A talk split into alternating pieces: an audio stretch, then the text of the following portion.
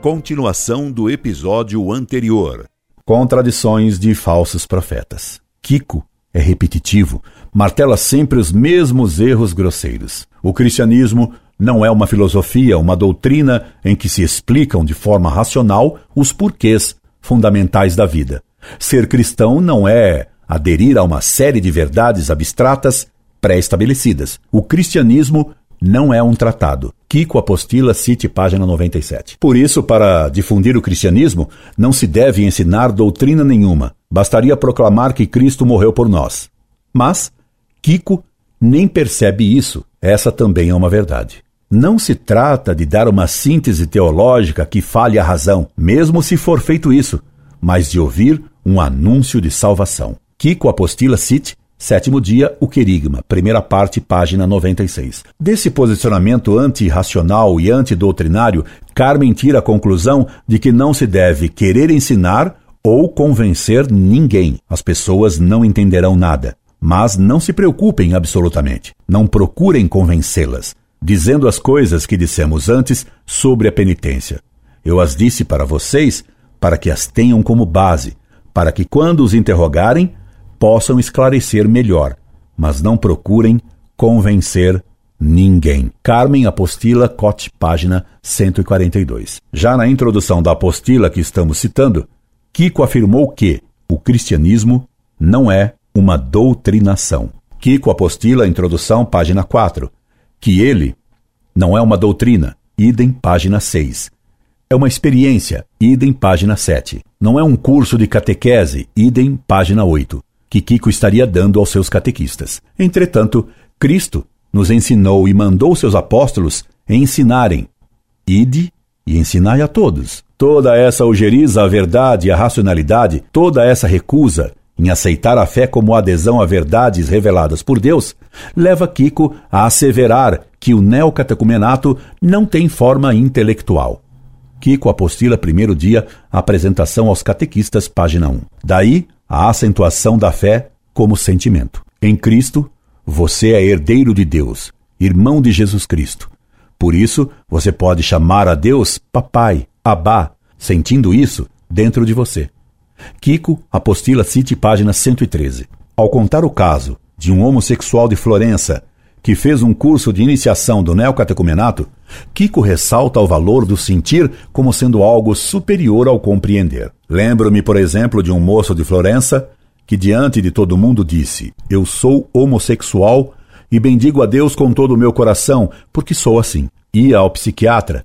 Nunca a psicologia me salvou. Hoje, posso testemunhar diante de todos vocês que eu sou salvo pelo poder de Jesus Cristo. Dizia isso porque Deus o tinha feito sentir com uma potência imensa e ver com uma clareza enorme que Deus tinha permitido tal coisa em sua vida para que ficasse para sempre amarrado a ele. Isso tinha lhe feito sentir o Senhor até o ponto de ser capaz de dizer diante de todos que Deus, através disto, o tinha apanhado para si e sabia que nunca mais se separaria dele. Kiko Apostila cite páginas 73, 74. Ao invés de conter verdades, a fé, exatamente como asseveraram os modernistas, condenados por São Pio X, seria uma experiência. O mesmo repetirão Kiko e Carmen. Esta última, que já recomendara que não se deve procurar convencer ninguém, afirma: não se trata de iniciar uma discussão sobre as ideias que não ficaram muito claras para alguns daqueles que os escutam. Isso é perigoso. Trata-se de dar a experiência vivida pessoalmente. Carmen Apostila City, página 160. Note-se como esse movimento antirracional tem medo de discutir, pois considera isso perigoso. Carmen não aprecia o saber racional, intelectual, prefere a ele um saber que ela chama de existencial. Que seria um saber existencial? Escutem Carmen. Assim é aquele que nasce do espírito. Não sabe para onde vai, se entrega constantemente a Deus, sabe existencialmente que Deus é amor e se abandona nele. Carmen Apostila, cite página 157. Carmen, ela, que se peja de seguir uma corrente adoutrinária e até antirracional, ela é toda cheia de expressões e termos filosóficos, normalmente mal usados. Ela fala, por exemplo, em morte ôntica e frequentemente usa o termo existencial, o que a coloca na onda sartriana. Fica chique, fica na moda. Fica até parecendo que essa Carmen, tendo em vista sua preocupação de estar na moda, seja freira. Modernista, moderna. Carmen sempre procura demonstrar que sua crença difere do que sempre foi ensinado na igreja. Ela é arauto de uma maneira nova de acreditar. Ela não tem a fé que a igreja sempre teve. Tem uma nova fé. Todos nós pensamos acreditar verdadeiramente que Jesus Cristo ressuscitou, e isto é verdade.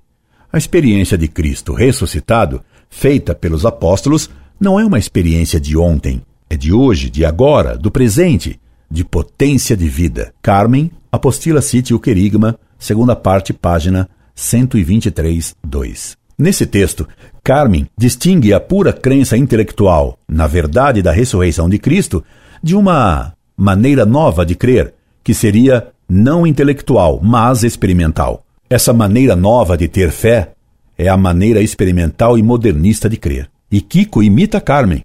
Veja este exemplo. O que faremos, fundamentalmente, será dá-lo a vocês para experimentarem, fazê-los provar a palavra de Deus. Para chegar a isso, para que realmente a palavra de Deus lhe diga algo de existencial, falaremos nestes dois dias de duas palavras de Deus e dá-la-emos para vocês saborearem. Kiko, Apostila Cite, 12 dia, Abraão, página 16. Mas não ficou lindo? Que será que significa dizer algo de existencial. Deve ser suculento. E mais uma vez, Kiko repete as fórmulas de Carmen. Esta experiência de vida sobre a morte do corpo do homem é a experiência da fé que os apóstolos viram e que formou a primeira comunidade. Kiko Apostila Cite, página 123, 5. Desprezo da inteligência. É claro que esse conceito irracional, sentimental e experimental de fé tem por consequência o desprezo de tudo que está ligado à fé como virtude intelectual. No neocatecumenato se menospreza a razão, a filosofia, os conceitos metafísicos e a própria teologia. Só vale a experiência interior pessoal.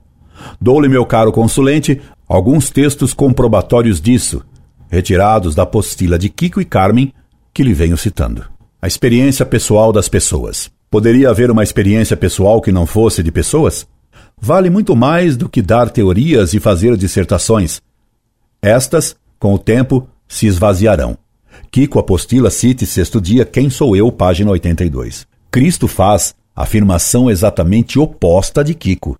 Passarão os céus e a terra, mas minhas palavras não passarão.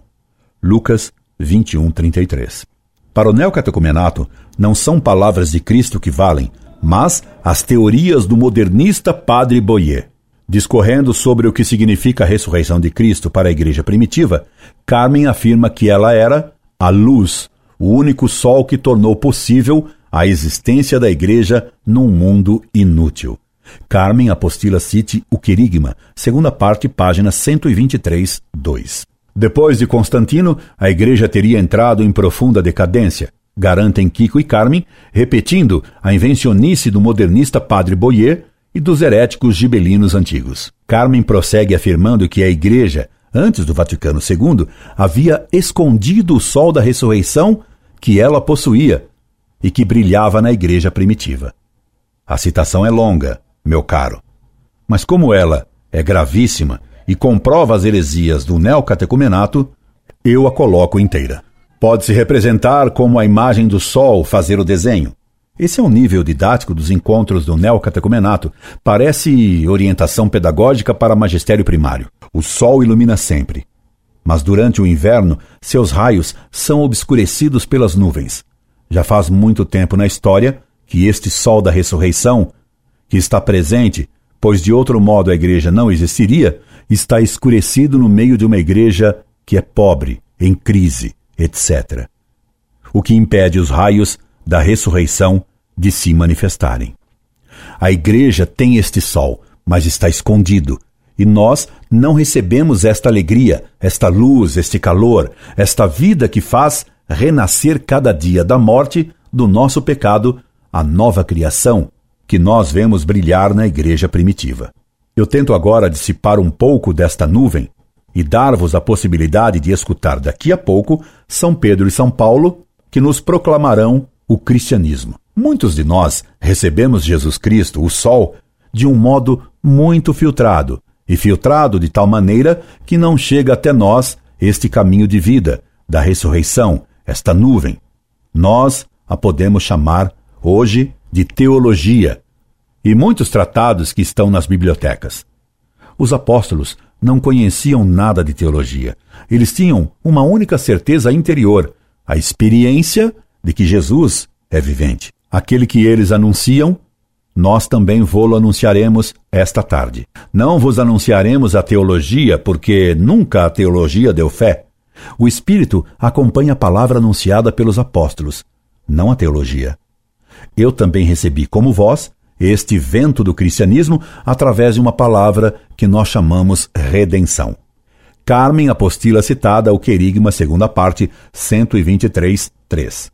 E continua a líder do neocatecumenato. Existe, pois, uma grossa nuvem que nos tem impedido de receber a notícia, o acontecimento que Deus fez para nós. Os termos teológicos são termos jurídicos, segundo a mentalidade da Idade Média. Agora, já se cancelou o juridicismo. O Concílio Vaticano II não fala mais em termos jurídicos, mas fala do mistério pascal, o que é totalmente outra coisa, pois Pascal refere-se diretamente à história, à intervenção histórica de Deus com o povo de Israel. Falar da redenção é uma abstração, ao passo que falar do mistério pascal é história concreta. Carmen Apostila cite o querigma, segunda parte, página 123.3 e 123.4.